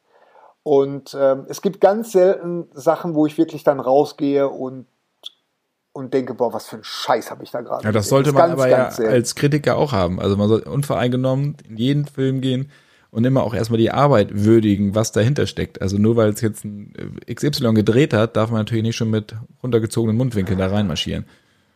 Ja, aber du kennst das doch selber. Ich meine, wenn du auf irgendwelche Presseverführungen bist und, und danach äh, trifft sich äh, dann diese ganzen, äh, treffen sich die Kollegen dann äh, vor der Tür, weißt du, und dann wird erstmal, was ein Scheiß und oh, Ich gehe da weiter. Schlimm, ich gehe da weiter, weil ich das Ja, ja, genau. Und so geht's mir auch. So geht's mir auch. Ich gehe dann ne, was also äh, ähm, ja, also das ist, äh, mein, aber wie gesagt, der, der Henry hat mich darauf aufmerksam gemacht, dass, dass halt diese Hauptfigur überhaupt keine Entwicklung so richtig durchmacht, außer dass er natürlich älter wird. Und dass der auch nicht, nicht wirklich was will. So, da ist keine, keine Agenda so dahinter. Und äh, dann habe ich den Film im Kopf nochmal so Revue passieren lassen und musste, musste zugeben, dass er da so ein bisschen recht hat. Und dann habe ich den nochmal geguckt und äh, da ist das dann mir auch nochmal so richtig ins Gesicht. Äh, äh, also du siehst das anders. Bei Boyhood sehe ich das anders, aber das ist, wie gesagt, ich, ich mochte das einfach, ich, ich, ich habe eine Entwicklung gesehen, aber das ist natürlich jeder, okay. wie man das so selbst empfindet, das, deswegen äh, ist das alles, alles fein. Das ich gar kein Streit, ja, ja, Streit ja, ja. vom Zaun Also das ist, es ist, es ist ganz selten, dass ich einen Film wirklich mal richtig beschissen finde. Und ich, ich denke jetzt natürlich auch parallel dazu nach, ob es wirklich einen Film gab, den ich wirklich mal so richtig kacke fand. Äh, fand ähm, da fällt mir jetzt nichts ein. Selbst Boyhood finde ich ja noch als, als einfach als, als das, was er ist, finde ich ja toll. Ich finde es einfach nur schade, dass die Hauptfigur meiner Meinung nach so, so uninteressant ist und dass die Figuren drumherum. Also ganz ehrlich, ich hätte viel lieber die, die Eltern, Ethan Hawke und Patricia Arquette, die waren für mich tausendmal interessanter. Vielleicht liegt es auch daran, dass ich selber Vater bin, der gerade so in diesem, mit einem heranwachsenden Sohn, das mag vielleicht auch der Grund sein, äh, aber ich fand halt, diese Figuren fand ich tausendmal interessanter als den Sohn. Ich war zuletzt vollkommen schockiert von äh, Saw Spiral, Chris Rock, äh, wo ich wirklich mit offenem okay. Mund davor saß und man dachte, ja, gucke ich das jetzt weiter? Mache ich parallel noch irgendwas anderes? Komme dann noch mal wieder rein? Spule ich vor? Ja. Dann wurde, war der auch plötzlich so abrupt zu Ende äh, mit so einem Cliffhanger. Also es war, war bitterböse. Ich fand den ersten für mich ein unfassbar guter Thriller mit einem ja, ultra fiesen Twist, den man nicht hat kommen sehen. Ähm, ja. Der zweite noch so, okay, jetzt gehen wir ein bisschen in die andere Ecke äh, nämlich nur auf das, auf die Fallen und sowas und gar nicht mehr um die Geschichte, habe ich auch noch akzeptiert. Dann genau. war ich in der, war ich raus, so, weil dann hat sich ja nur noch wiederholt. Ähm, aber der jetzt, wo ich dachte, okay, jetzt gehen sie wieder so ein bisschen mehr in die Richtung von Teil 1 und dann habe ich es einfach nur um die Ohren geschlagen bekommen. Fand ich ganz schlimm. Chris Rock ja. selber, alles gut, aber das fand ich bitterböse. Ja, Ja, der, also den, äh, das ist auch so ein Film, da mache ich, glaube ich, so ein, also den habe ich auch im Kopf schon so ausgelassen, muss ich sagen. Also, ähm, weil es kann sein, dass ich da mal hier und da mal so eine Review gelesen habe. Ich weiß, das ist auch nicht immer richtig, aber es muss ein, man muss sich ja, oder, oder sagen wir mal so, anders gesagt, auf welchen Film ich mich jetzt total freue, und das ist dann schon auch wieder gefährlich, weil ich bin auch oftmals auch äh, vorher schon gehypt gewesen für Filme, die mich dann im Nachhinein doch enttäuscht haben. Oder, oder sagen wir so, wo der Hype dann doch nicht so den Level erreicht hat, den ich mir erwünscht habe. Das ist ähm, den neuen Film von den, ähm, die auch Swiss Army Men gemacht haben. Everything, Everywhere, at All Once. Von Dan Kwan und Daniel Scheinert. Ja, da warte ich auf die Pressevorführung. Da warte ich äh, wirklich, man könnte schon sagen, minütlich darauf, dass, dass, äh, dass ich den. Aber der kommt jetzt auch schon am 25. Also für 25. April ist er angesagt. Also auf dem bin ich da, da äh, ist bei mir die Hype-Maschine äh, tatsächlich äh, läuft auf Hochtouren. Also den will ich unbedingt sehen. Dafür fahre ich auch nach Köln. Also das das ist, äh, das, das, ist, das ist schon Überwindung, oder was? ja, na, äh, also für so, dann man fragt man sich jetzt schon hier, ähm, ähm, wie heißt hier, The Northman? Ja, den musst du gucken. Da habe ich überlegt. Ja, ich glaube auch, dass der toll ist. Also mittlerweile bin ich da auch, aber da habe ich bei der Presseverführung noch gesagt, oh, dafür es morgens aufstehen und nach, nach Köln jockeln. Will ich das wirklich? Ähm, und habe es dann sein lassen. Aber mittlerweile habe ich so viel Gutes über den Film gehört, dass ich mir den auch auf jeden Fall angucke. Ja, und nicht nur Alexander Skarsgård oben ohne zu sehen, sondern auch zu sehen, was er denn mit diesen Muskeln anstellt. Das ist nämlich das ja, ja. Entscheidende. Genau. Es ist ja sehr Hamlet-mäßig, habe ich, ja. Hab ich. Ja, darauf basiert ja so auch die Geschichte. Ja. Auf der Geschichte basiert ja auch das ursprüngliche Hamlet-Stück. Hamlet ja. Hm. Ja, ja, ja, ja, genau, diese Mythologie, ganz genau. Also das ist, äh, ja, aber das sind so, das sind manchmal echt so, so kleine Filme, ähm, die, äh, auf die ich mich so freue. Auf Swiss Army Man, da habe ich mich damals auch sehr gefreut den finde ich auch immer noch toll, aber da war das zum Beispiel so. Denn der hat mir dann am Ende, fand ich den dann doch ein bisschen zu verschroben. Aber. Äh, Vor allem fand ich es dann auch wirklich irgendwann redundant. Ich konnte da nicht mehr drüber lachen, über, über, über den furzenden Daniel Radcliffe als, als ja, Leiche. Das ist dann so irgendwie, ja, ist auch irgendwann auserzählt, sagt man ja so schön. Ich suche dann aber immer irgendwas Gutes noch und äh, ich meine, da muss man ja wirklich sagen, Daniel Radcliffe der hat ja wirklich alles richtig gemacht. Ne? Der hat, der hat wieder jahrelang oder jahrzehntelang hat er diesen, diesen Harry Potter gespielt, diese Figur, wo man gedacht hat, oh Gott, kommt dieser junge Mann da jemals von los? Und, äh, und er hat es echt geschafft. Der hat es wirklich geschafft. Entweder er hat super, er, er macht das alles selber oder er hat super gute Berater um sich herum. Ähm, weil ich finde, seine Auswahl die Rollenauswahl finde ich echt grandios. Und ich finde das ganz, ganz toll, dass er wirklich mit jedem neuen Film überrascht, dass er mit jedem neuen Film eine Facette zeigt, äh, die man so noch nicht von ihm kennt. Das finde ich großartig. Muss ich auch sagen, ich bin auch nicht von allen Fan äh, von dem, was er danach gemacht hat, aber mit, e mit Ecos ging das ja schon los mit dem Theaterstück, wo er da die nackt auf der Bühne stand. Ähm, ja. Da war ja auch, hatte nichts mit Harry Potter zu tun. Aber ich finde, ebenfalls macht so gut wie Radcliffe, wenn nicht sogar noch besser, macht's Pattinson nach Twilight, dass er nämlich sich vollkommen rausgezogen hat, mit Cronenberg gedreht hat, dann Leuchtturm ja. gedreht hat. Also Filme, die nicht die Masse gesehen haben, aber wo er als Schauspieler gewachsen ist. Und jetzt genau. mit Pattinson wieder für den Mainstream, aber ne, jeder weiß, okay, ja, das hat nichts mehr mit, äh, mit Twilight zu tun. Und ich, und ich würde sogar, und ich würde sogar sagen, Pattinson da hast du recht, der hat es vielleicht sogar noch schwerer gehabt als Daniel Radcliffe, weil Harry Potter hat ja jeder geliebt. Verstehst du? Das war ja, das war ja, aber Pattinson, irgendwie, alle haben ja Twilight gehasst, außer jetzt die Hardcore Twilight-Fans. Ja, und äh, ich glaube, der hat sogar noch schwerer gehabt. Und ich weiß auch noch meine Reaktion, als ich gehört habe, dass der jetzt Batman spielt. Ich so gedacht, oh Gott, jetzt echt? Was, was, was wollen sie da jetzt noch erzählen? Was, was ist da jetzt neu? Was ist da der unique selling point? Ne? Und und ich muss sagen, er hat mich wirklich positiv überrascht. Also, das finde ich wirklich gut. Ist es der beste Batman-Film? Das weiß ich nicht. So weit würde ich nicht gehen. Aber es, äh, er steht auf jeden Fall ganz oben damit. Ich habe mich gut unterhalten gefühlt, wie ich immer gerne sage. Und äh, ja, der ist auch heute noch gut im, im Gedächtnis. Also, den gucke ich mir auch garantiert nochmal an. Ja, sie machen mit diesen Seitengeschichten irgendwie mehr richtig als mit den Hauptgeschichten. Also Joker jetzt und mit diesen Alternativgeschichten mit Joker und The Batman jetzt, ja. also als eigene, Start einer eigenen Trilogie, ähm, als jetzt mit den Justice League Filmen, die ich halt aufgrund dieses Zack Snyder Bombast nicht mehr richtig gut ertragen kann. Also ich Ja. guck's mir an und ich finde auch zum Beispiel Aquaman geht unfassbar gut los.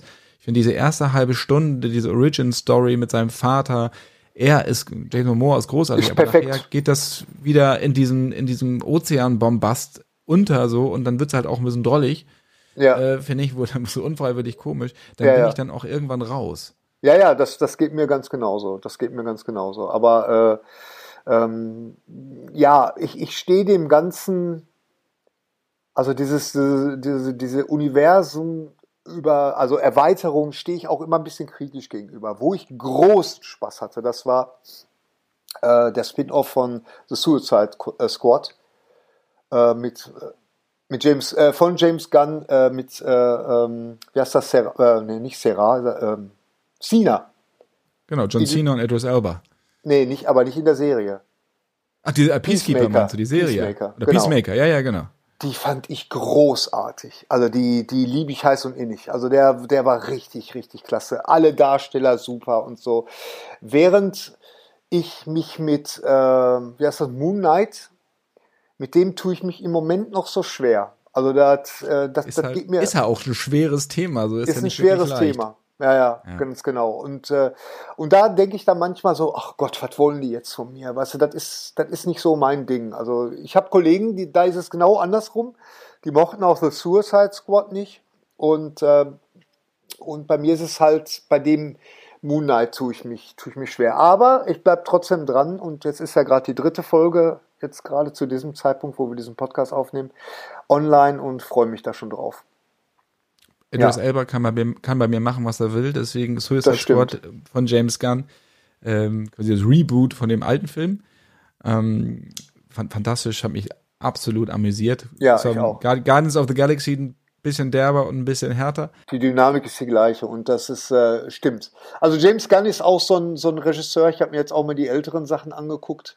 Also der, das ist einer von den wenigen Filmemachern, die, die ich so durchwinken kann. Weißt du, wo ich so genau weiß, äh, egal was er mir anbietet, weißt du, du kennst das ja selber. Du, du, du hörst von irgendeinem Projekt und denkst dir, was? Ne? Aber du weißt ganz genau, wenn so ein James Cameron dahinter steckt oder ein Steven Spielberg oder, ähm, oder ein James Gunn, dann wird's zumindest wird's interessant. Ne? So, das ist äh, ähm, also auf, äh, zumindest werde ich mich äh, werde ich hingucken und ähm, ja werde mich schon mal im Vorfeld drauf freuen. Also das ist äh, ja ganz genau. Du hast Spielberg angesprochen. Jo. Musste ich da natürlich jetzt anpinnen, weil du ein großer weißer Hai-Fan bist und weil du ihn persönlich getroffen hast. Und da hast du mir nicht erzählt in meinem Vorgespräch, dass das eins deiner erhabensten Erlebnisse war, diesem Absolut. Mal gegenüber zu sitzen.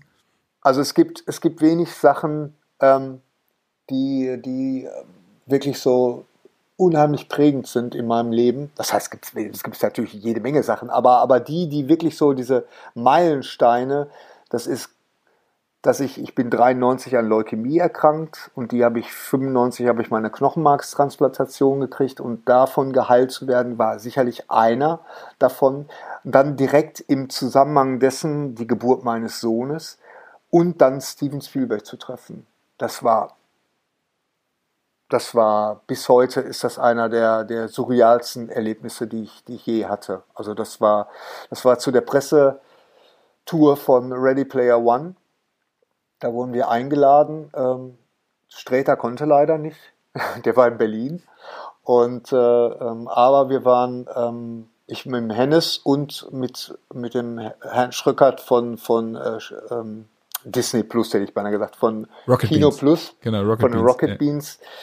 Äh, und mit Herrn Gätchen waren wir in London und äh, haben Steven Spielberg äh, getroffen. Und es war, es war unglaublich surreal. Also eine Geschichte, die ich da immer gerne erzähle, ich habe sie schon tausendmal erzählt, aber ich erzähle sie hier gerne nochmal. Das war, dass ich da, Tage vorher, ähm, als es dann klar war, dass der Termin, weil das war so, das glaubst mir, es war über ein Jahr lang, war das so wackelig. Ne? Ganz großes Lob und ganz vielen Dank nochmal an André Steiner, der, der ähm, für Warner Brothers da, ähm, der ist wirklich dran geblieben an der Sache, muss man wirklich sagen. Also das war so wackelig. Bis Tage noch vorher war es, überhaupt nicht klar, ob wir das wirklich machen. Und ähm, naja, als dann aber doch definitiv klar war, dass wir nach London fliegen werden, der Hennes und ich, und die Kollegen, ähm, habe hab ich natürlich gesagt, ich kaufe mir, ich kaufe mir irgendwas, ich muss ja irgendwas was, was haben. Ne? Und, und äh, dann bin ich mit meiner Frau einkaufen gegangen, habe mir noch ein neues Hemd gekauft und dann eigentlich, was ich so überhaupt nicht mache, weil ich trage Schals eigentlich nur im Winter, aber aus irgendeinem Grund habe ich gedacht, ich müsste jetzt mal hier so ein, weißt du, so einen leichten Schal, so weißt du, einen, den man so fluffig so auch mal, wenn es ein bisschen wärmer draußen ist, so trägt. Ähm, und da gucke ich so in den Spiegel und ich denke, boah, nee, da sehe ich ja echt, ich, ich sehe aus wie Steven Spielberg, das kann ich nicht machen. Ne? Und ich sag so zu meiner Frau, ich sag, äh, ist ein bisschen dicke der, der, der Schal. Und sagt sie, wieso? Ich sage, ja, ich sehe doch aus wie Spielberg. Damit sagt sie, du siehst doch nicht aus wie Spielberg. Ne? So, und dann. Und sie sieht äh, dich jeden Tag. und sie sieht mich jeden Tag. Und jetzt spule ich vor. Ähm, und jetzt sitze ich dann da und äh, ähm, wir haben dieses tolle Interview mit Steven Spielberg und mit Ernest Klein, dem, dem Autor von Ready Player One. Und wir sind fertig mit dem Interview und labern noch so ein bisschen und da meinte Steven Spielberg äh, plötzlich zu mir, äh, dass, dass er total irritiert gewesen wäre immer bei mir, weil, weil ich ihn so an, an ihn erinnert hätte. So, ne? Und in dem Moment, wo er das gesagt hat, das war mir A, war mir das erst im ersten, in der ersten Sekunde war es mir tatsächlich peinlich, weil ich gedacht habe, oh Gott, oh Gott, was mag der Mann jetzt denken von mir? Der, der Fanboy. Auf, im, Im zweiten Moment ist mir das dann aber auch klar geworden, dass das dieser Look, den ich habe, das ist tatsächlich der Spielberg der 80er Jahre Look. Der Bart, der jetzt natürlich zugegebenermaßen ergraut ist, aber die Baseballkappe und, und die Brille und so, das, äh, ich kann das total verstehen. Und dieser Schal, der hat dann tatsächlich sein Übriges getan, glaube ich. Und ja, aber, aber äh, das war, also er, das war auch in keinster Weise irgendwie negativ gemeint oder so. Wir haben dann darüber noch gelacht, aber es, äh, äh, diese, vor allen Dingen diese Aufnahmen gibt es noch. Ähm, das ist total lustig, dass, dass er das sagt. Und, und, und dann ging Hennes noch so weit und sagte, ja, and his name is Streberg. Weißt du? Und da habe ich gedacht, oh Gott, warum machst du das jetzt? Aber äh, da zu sitzen in London, und ich weiß noch ganz genau, der, der, äh, wir hatten, wir waren alle verkabelt, wir wurden alle verkabelt, wir saßen da alle, wir sind alle so ein bisschen unsere Fragen durchgegangen, die wir noch hatten. Und mit einmal kam Ernest Klein rein, der offensichtlich schon frei hatte irgendwie und setzte sich zu uns und fing an zu labern. Und dann irgendwann kam so ein PR-Mensch und hat den mal so höflich wieder rausgeholt, so nach dem Motto, dass er jetzt praktisch schon alles verschießt, was er, was er, ne, dass unsere ganzen Fragen schon beantwortet sind. Naja, und dann saßen wir da noch so ein bisschen alleine und dann hieß es plötzlich, ähm, äh, Mr. Spielberg braucht noch ein bisschen länger, der isst noch gerade was. Ne? Und das war dann wirklich so ein Moment der Reflexion, wo ich dann da wirklich auf diesem Sofa saß. das ist ein Hotel. Mensch, der kann was essen? nein, äh, äh, nein, äh, wo ich dann da wirklich saß und gedacht habe, ja, jetzt kommt gleich mein größtes Idol, kommt jetzt gleich durch exakt diese Tür. Und wie wird das jetzt? Und meine größte Sorge ist ja immer, dass, äh, ähm, dass die dann nicht so sind, wie man sich erhofft hat. Ne? Aber bei Steven Spielberg kann ich sagen, der war genauso, wie ich es mir erhofft habe und noch viel, viel besser. Das ist übrigens, und da kommen wir jetzt wieder so ein bisschen zu Billy Wilder, ähm, was ich total erstaunlich fand, ist, dass äh, Steven Spielberg auch so einer ist. Den stupst du an mit irgendeinem Thema und dann redet der. Der ist jetzt vielleicht auch in dem Alter, äh, wo er wirklich so auch seine ganzen Hollywood-Anekdoten erzählt. Der Hennes, der hatte einmal äh, während des Interviews so eine äh, We Need a Bigger Boat Bemerkung gemacht und hat sich sofort dafür entschuldigt, so nach dem Motto, oh Gott, das haben sie bestimmt schon tausendmal äh, äh, gehört. Und dann sagte der, äh, no, no, it's, it's all right, I love it. Weißt du, so, und wo ich so gedacht habe, boah, wenn ich den jetzt auf den weißen Hai ansprechen würde, dann würde der alles erzählen, alle Geschichten, die ich schon kenne und vielleicht noch viel mehr. Nein, das war ein, war ein ganz, ganz tolles Erlebnis und äh, Steven Spielberg war im Nachhinein auch total begeistert. Das hat er nochmal seiner PR-Menschen äh, gesagt. Das war ein Lob, dass wir alle, äh, das bei uns runterging wie, äh, wie Honig, weil, weil er meinte, das war eine unheimlich schöne, nette Runde und er hat halt einfach auch gespürt, dass wir Leute sind vom Fach dass wir nicht nur einfach jetzt Nerds sind, sondern dass wir auch wirklich uns mit diesen, mit den ganzen Themen so auseinandersetzen. Auch gerade, gerade bei Ready Player One geht es ja auch ganz viel um Nerdkultur. Und äh, da wussten wir einfach Bescheid. Und äh, das, von daher hat er da großen Spaß. Das hat, das war natürlich sehr, sehr schön. Also das, wie gesagt, es ist einer der, der geilsten Erlebnisse, die ich, die ich jemals hatte. Ja, das hört ich bin mir sicher, an. du, du hast ganz viele davon. Ne? Und, äh, ähm, oder was, wär, was war denn dein richtig tolles, bestes Erlebnis? Wo du gesagt hast, äh, du hättest dich, hättest dir was Neues angezogen, um da vernünftig auch auftreten zu können bei ja. dem Interview. Das habe ich auch getan, nämlich bei Roger Moore oder Roger Moret. äh, Sean Connery habe ich ja leider nie getroffen, das, das ist natürlich irgendwie blöd. Aber bei Roger Moore war es so in London, da habe ich das erste Mal und das einzige Mal mit einem Anzug und Krawatte zum Interview gegangen. Das mache ich normalerweise nie. Da habe ich einen Anzug angezogen. Mhm. Äh, und das war ehrlicherweise genau das Richtige, weil er ja sowieso der Ur-Gentleman ist, saß genau. mit seiner Frau da, das lief alles extrem höflich ab, aber natürlich immer mit Witz und Humor und die Sachen, die er da erzählt hat. Das war wirklich, ich saß davor wie du. Also erstmal so, okay, Roger Moore wäre jetzt soweit, sie könnten jetzt kommen. Ja. Schulze, und dann setzt du dich dahin, dann sitzt du diesem Mann davor, ne? Und dann begrüßt ja. er erstmal die Frau. Und da merkt er schon, ah ja, guck mal, ein, sehr, ein höflicher Typ aus Deutschland begrüßt zuerst die Frau und nicht den Star, sondern hat, mhm. ne, so. Und das, äh, das fand ich zum Beispiel ganz toll. Christopher Lee, der hat mir mal im, äh, hier im Hotel in Hamburg eine Arie vorgesungen. Oh, toll. Äh, nachdem er noch einen Küstennebel hatte, das war auch, da sitzt du dann, stehst du dann, da sitzt du dann, der, der steht auf und stimmt plötzlich sowas an, weil er auch ja, Opernsänger ja. war. Und dann sitzt, denkst du immer nur, Dracula oder Scaramanga steht vor mir. Der frisst mich gleich, wenn er fertig ist mit hier, mit, mit, mit seinem letzten oh, Ton. Ja. Das, das sind so Sachen, die, die, äh, also das, da geht es wirklich um diese Legenden. Ja. Die für dich selber auch wirklich was gemacht haben, mit denen du aufgewachsen bist, jetzt gar nicht aus nostalgischer Sicht, sondern die dich geprägt haben. Hm. Hm. Und genau. äh, das ist immer toll, mit solchen Leuten zu sprechen und denen vor allen Dingen zuzuhören, weil das ist das Wichtige. Nicht zu sagen, ich brauche die und die und die Antwort, ja. ähm, wie es oft ja im Internet so ist. Wir brauchen jetzt, ich habe drei Fragen und die müssen jetzt abgefeuert werden, ja, sondern ja. sich Zeit zu nehmen und zuzuhören, weil dann nur kriegst du es wirklich mit, was los war. Gespräch zu führen, ganz genau, ganz genau. Weil man muss sich ja immer wieder vergegenwärtigen, dass diese Leute ja gerade bei so einer, bei so Presse-Junkets, äh, weißt du, das ist ja, das ist ein Albtraum für die. Also das stelle ich mir ganz, ganz schwer vor, wirklich jeden, bei jedem äh, immer das so neu zu tun, als wenn man die Fragen jetzt äh, zum ersten Mal hört oder so. Und das stelle ich mir ganz, ganz schwierig vor. Und, und deswegen waren wir da unglaublich stolz, also wirklich die ganze Gruppe war stolz, dass Steven Spielberg uns da so gelobt hat. Ne? Und das war, das war nicht, dass wir jetzt irgendwelche kontroverse Fragen gestellt haben, aber es war einfach nett. Weißt, das war einfach nett. Und ähm, ja, das war, das war ganz toll. Ein, ein großes Erlebnis, was ich, ich habe ja nicht so schrecklich viele. Wir hatten ja noch, wir haben äh, zu dem ersten Suicide Squad hatten wir, äh, waren wir auch in London eingeladen. Wir hatten Will Smith getroffen, äh, Margot Robbie, äh, dann der, hilf mir mal, der, der auch bei The Suicide Squad mitspielt. Ähm, Jay Courtney, Boomerang. Boomerang, aber auch der, der äh, dann umgebracht wurde in den neuen wie heißt er, der äh, Kinneman? Äh, genau. Ja, genau.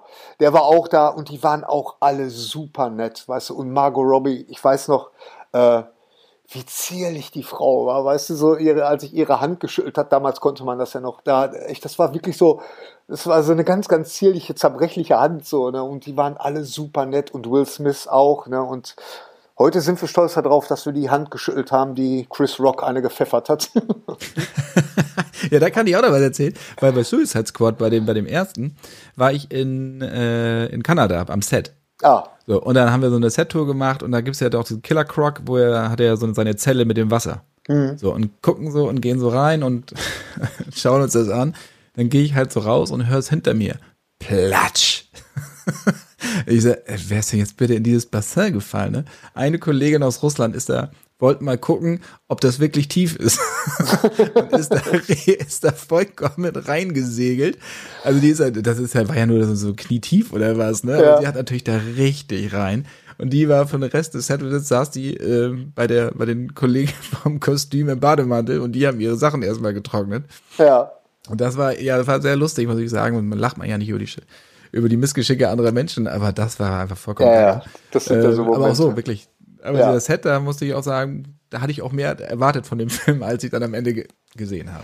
Ja, das war auch so, das war ja unsere erste, unser erster Ausflug in diese Welt und ähm, da waren wir auch total hingerissen und das merkt man auch. Also wir, ich weiß noch, wie wir den damals dann gesehen haben, den haben wir echt in den höchsten Tönen gelobt und dann so Monate später haben wir schon Auge haben so gemerkt, wie wir selber da so dieser, dieser PR-Maschine so ein bisschen auf den Leim gegangen sind, weißt du? So, und, und haben uns dann, ich meine, das fällt uns heute immer noch schwer, muss ich ganz ehrlich sagen, aber äh, da, da, ich weiß nicht, wie das dir geht, ob du da mittlerweile dir auch so eine, so eine dicke Haut zugelegt hast oder, ähm, aber, aber uns fiel das damals da echt schwer. Ich meine, es war nicht so, dass wir das Suicide, äh, Suicide Squad gesehen haben und fanden den von, von vornherein scheiße. Nee. Äh, aber man sucht sich natürlich alle guten Punkte, die man wirklich gut fand, die zieht man sich so raus. Aber wenn man dann äh, so einen zeitlichen Abstand hat, dann fällt einem schon auf, dass, hm, es war aber, also der Film hat schon sehr darunter gelitten, dass er PG-13 äh, äh war.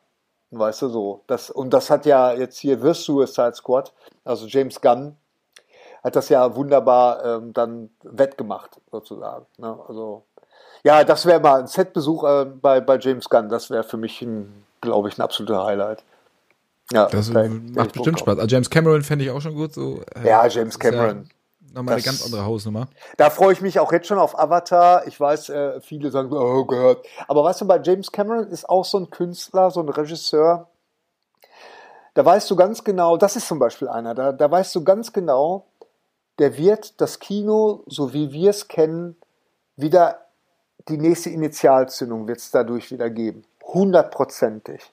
Also, selbst wenn du sagst, ja, weißt du, es ist, Avatar ist wie der mit dem Wolf tanzt oder wie Pocahontas oder ja, mach alles sein, aber trotzdem ist der Film immer noch ein Meilenstein. Und der lief, ich weiß gar nicht wie lange, der bei uns im UCI lief. Ich glaube über drei, vier Jahre lang. Immer an einem Donnerstag und so. Und dann bin ich irgendwann mal reingegangen, weil ich gedacht habe, ach, ich möchte ihn noch mal im Kino sehen.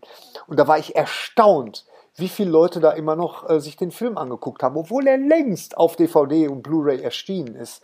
Aber äh, der hat die Leute immer noch geflasht und äh, deswegen freue ich mich auf die neuen Filme. Muss ich ganz ehrlich ja, sagen, ich freue mich wirklich drauf. Technisch mit Sicherheit einiges wieder an den Start genau. bringen, äh, was wir noch gar nicht wissen, weil es noch gar nicht durchgesickert ist. Nee, noch gar nicht. Äh, man, man, munkelt ja, dass vielleicht ein erster Trailer oder ein Teaser kommt bei äh, hier das Multiverse hier mit Doctor Strange. Ich weiß nicht, hoffe. Ne, dass da, da, weil es wird ja langsam Zeit, also da müsste ja was kommen.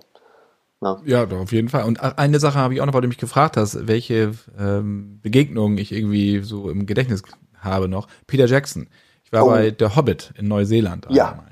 Ähm, dann steht dann dieser Mann da, der halt aussieht, als ob er gerade aus dem Wald kommt. Also mit dieser Cargo-Hose, ja. mit diesen äh, Züttelhaaren, so eine Becher Tee in der Hand.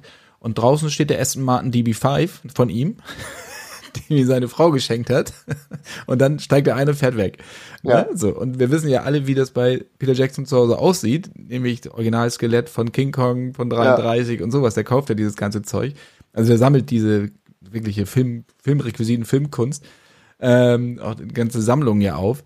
Ähm, und das war schon wirklich extrem skurril. Und wie der halt auch so ruhig am Set dirigiert oder mhm. delegiert die Sachen, ja. Mhm. Das ist, der schreit nicht rum. Das ist, der hat seine Vision, der hat seine Leute, die ihm hundertprozentig vertrauen.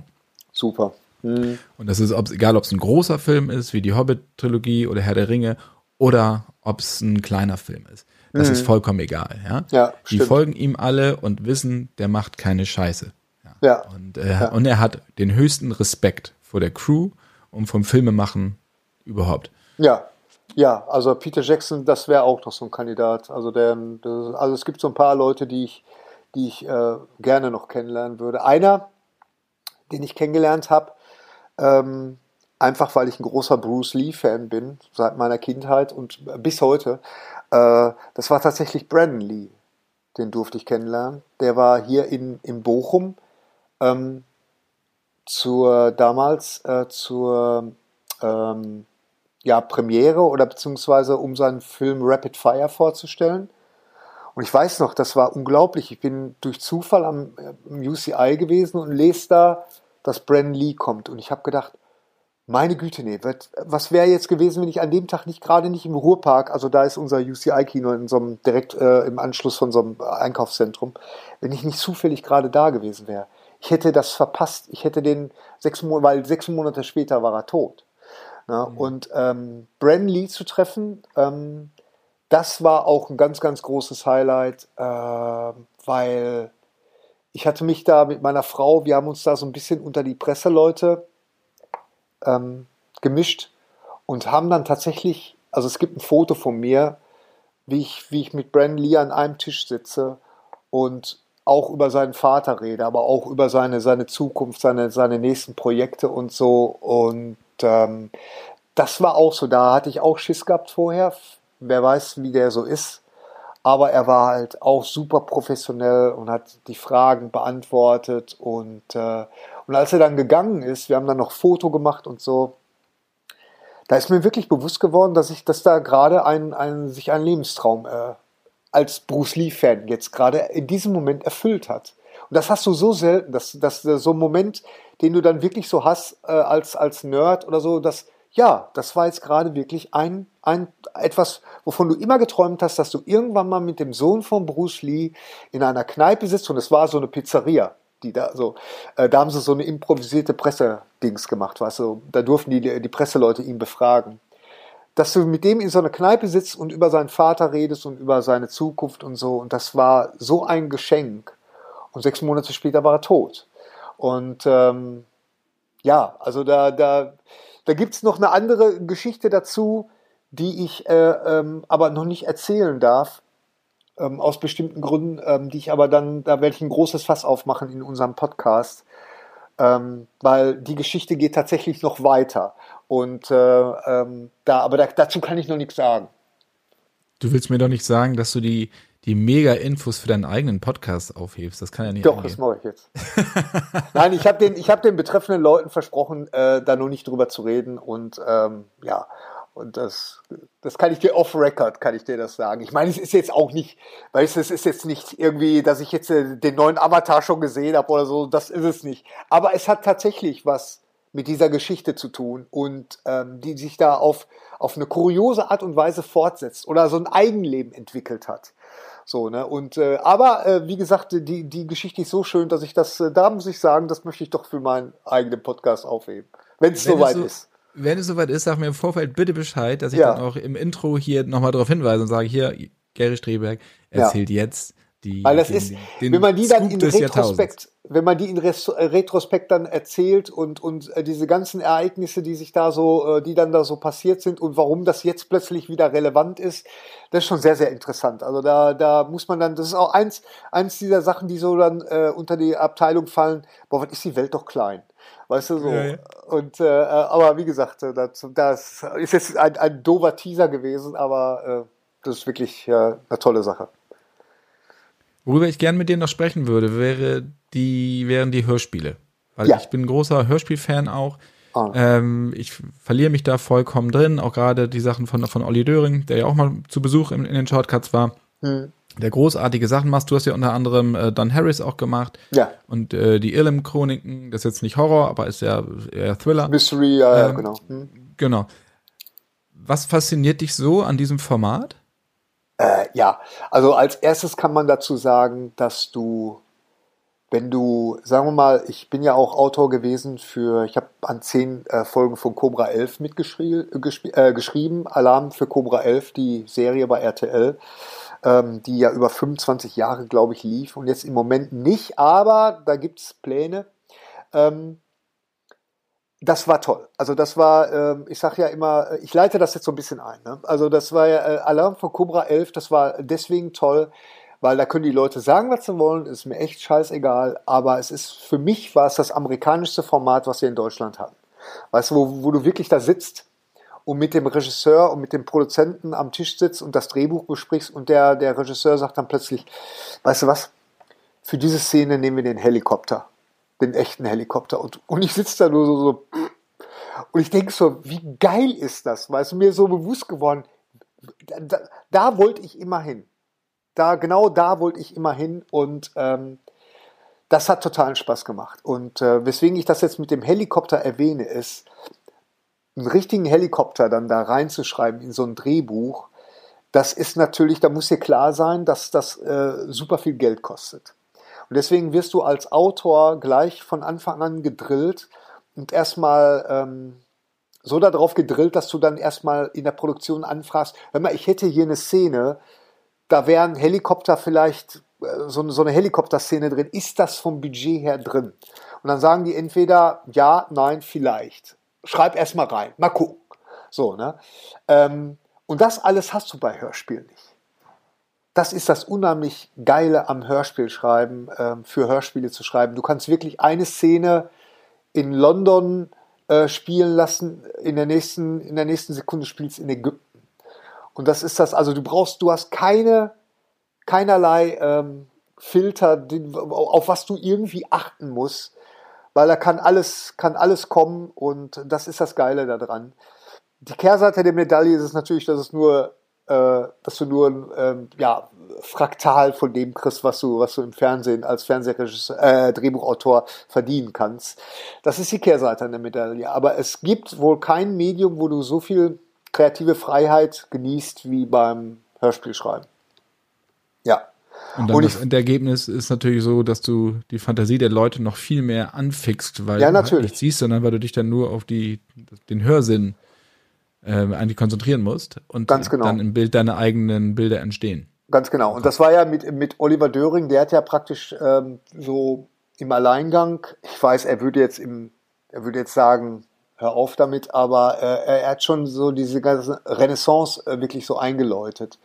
Und er hat daraus auch wirklich so dieses Kopfkino gemacht, was es jetzt heute ist. Und ähm, da, er ist immer so so ein, er ist unheimlich bescheiden und stellt immer sein Licht immer gerne unter den Scheffel. Aber ich muss ihm jedes Mal, wenn wir uns treffen, darauf, daran erinnern, dass er wirklich äh, da, da das, das ganze Genre auf ein ganz anderes Niveau gehoben hat. Gerade auch mit seinem, äh, dem Gebrauch von den ganzen äh, tollen äh, Synchronsprechern. Und dass du natürlich dann automatisch bei John Sinclair Pierce Brosnan im Kopf hast, weißt du, weil der damals John Sinclair gesprochen hat. Und, ähm, und äh, bei mir bei Gespensterkrimi da hat dann die, die Synchronsprecherin, ich kann mir die Namen immer schwer merken, aber von Buffy hat dann da zum Beispiel mitgespielt, oder die, die äh, liebe Franziska, leider mittlerweile verstorbene Franziska Pigula, äh, die Scully gesprochen hat, die hat dann da die, die zweite Rolle gespielt und das ist natürlich, das wertet natürlich auf. Da hast du dann wirklich die Figuren im Kopf. Und ähm, also das hat ganz, ganz großen Spaß gemacht. Hätte ich auch mal wieder tatsächlich Lust zu. Einfach, einfach wegen dieser kreativen Freiheit, so, ne, die, die zu haben. Hollywood für die Ohren ist das dann. Hollywood für die Ohren. Grundschauspielern zusammen. Genau. Aber, aber sitzt du an irgendeinem neuen Buch oder hast du da irgendwas? Naja, sagen wir mal so, ich habe eine hab ne Vorlage geschrieben. Ähm, da wollte ich mal mit Oliver Döring jetzt demnächst mal drüber reden, ähm, über ein, ein Projekt. Wir hatten da schon mal drüber geredet. Äh, ich bin aber zeitlich nicht rechtzeitig fertig geworden, weil bei denen ist das ja immer so, der schreibt die Scripts und dann wird geguckt, dann wird gesammelt und dann wird irgendwann äh, äh fährt er nach Berlin und nimmt da die ganzen Hörspiele auf, weil da natürlich die meisten Sprecher wohnen und dann wird das so in einem Rutsch immer aufgenommen. Und da war ich nicht rechtzeitig. Da habe ich mich, glaube ich, äh, hatte ich ein falsches Timing gehabt. Ähm, aber ich wollte ihn mal anrufen und wollte, würde ganz gerne mal wieder äh, was machen wollen, ja. Und gerade auch hier Gespensterkrimi, da habe ich ja damals für geschrieben, ein paar Folgen. Ähm, das hat mir besonders gut gefallen, weil ich ein ganz, ganz großer Fan bin von diesen Anthologie-Serien aller Twilight Zone und so und äh, einfach so in sich abgeschlossene Geschichten. So, das finde ich klasse. Nicht, dass ich Serie nicht mag, aber ach, da denke ich dann immer, äh, weißt du, das war zum Beispiel bei Cobra so. Ist jetzt kein Hörspiel, aber das war bei Cobra so. Bei so einer langen Serie musstest du wirklich gucken. Moment mal, hatten wir das schon mal? Und dann wird geguckt, hatten wir das schon mal in den letzten 20 Folgen? Wenn ja, durftest du es nicht schreiben. Aber wenn es über 20 Folgen her ist, konnte, konnte man ruhig nochmal sagen, ja, okay, komm. Weißt du, schreib dann halt nochmal. Ne, so. Nicht, dass man sich jetzt ständig kopiert hat, aber so manche, äh, äh, was weiß ich, Twists oder Kniffe oder so, da hat man dann gesagt, komm, da kann sich eh keine Sau mehr dran erinnern. Das, äh, das ist schon so lange her. Und äh, ähm, ja, aber, aber Hörspiel ist, ist, äh, ist wirklich klasse. Und da ist auch tatsächlich die Kunst, weil du musst ja, ich hatte immer ein bisschen Angst davor gehabt, auch so, so einen Erzähler mit einzubauen, weil ich einfach gedacht habe, ich kriege das nicht so hin. So, ne? Ähm, aber deswegen habe ich immer so darauf geachtet, dass meine Sachen keinen Erzähler brauchen. Was natürlich dann so auch schon wieder eine Kunst in sich ist, weil du musst ja trotzdem den Leuten irgendwie vermitteln, was sehen die Figuren jetzt gerade da an. Und du willst es ja nicht so auf die Zwölf machen wie, meinst du das rote Auto dort? Weißt du so, ne? Und äh, man muss das halt subtiler machen. Und das war, und, und da so die goldene Mitte zu finden, das war immer besonders äh, eine besondere Herausforderung. Hat das Ganze aber auch äh, wirklich auch nochmal spannend gemacht für mich als Autor. So. Hast du gerade eins, was du empfehlen kannst? Nee, nee, äh, aus den Hörspielen bin ich tatsächlich so ein bisschen raus. Aber ähm, äh, was mir gut gefallen hat, das war, ähm, obwohl da kenne ich jetzt auch die aktuellen Folgen nicht, das waren tatsächlich die, die neue Serie von Olli Döring Foster, die jetzt aber auch, glaube ich, zu Ende gegangen. Nee, Fantastische Geschichten ist zu Ende gegangen. Aber Foster ist, glaube ich, läuft noch und die, die, die gefällt mir auch ganz gut, ja. Also alles, was Olli Döring eigentlich macht, das finde ich, finde ich klasse. Er hat ja auch mal so eine, äh, wie hieß es noch, Fallen oder so. Ähm, da, das war so praktisch Found Sound. So, ne, das, und das war, das hat super funktioniert. Das hat echt super funktioniert. Also das fand ich ganz, ganz großartig. Also wirklich sowas wie Blair Witch Project, so Found Footage, mal wirklich so als Sound. Und das war super. Es hat super gepasst. Aber ich kann nur allen abraten, diese Sachen im Auto zu hören. Ja, absolut. Weil ich habe da auch mal so gedacht, ja, ja, so drei Fragezeichen, das kann man ja gut im Auto hören. Da ist man, sind jetzt da nicht so viele Schreckmomente, nicht so viele äh, Horrorgeschichten mit drin, aber bei Döring hast du manchmal wirklich, was dann mit Sound anstellt, da ja. fällst du, da, da, musst du das Lenkrad irgendwie nochmal richtig festhalten, damit du nicht nach links rüber schwenkst. Ja, ja, ja, ja. Ähm, da ging es mir nochmal schon durch Mark und Bein. Und ich durfte hier einmal bei einer Aufnahme dabei sein, habe ich auch schon tausendmal hier im Podcast erzählt. Ähm, war nicht unbedingt meine beste Performance, würde ich mal sagen. und da weiß ich eigentlich auch, weiß ich erstmal, oder wusste ich ja vorher auch schon, was Dietmar Wunder und Co., was die alles leisten ja. ähm, vor dem Mikro, wie pointiert die reden können, wie die auf Anweisungen reagieren können und Sachen umsetzen können. Ja, also wie klar die Sprache sowohl vom Dialogregisseur ist, also von Olli Dürr, ja. vom Produzenten, als auch bei den äh, Schauspieler, Schauspielerinnen selber.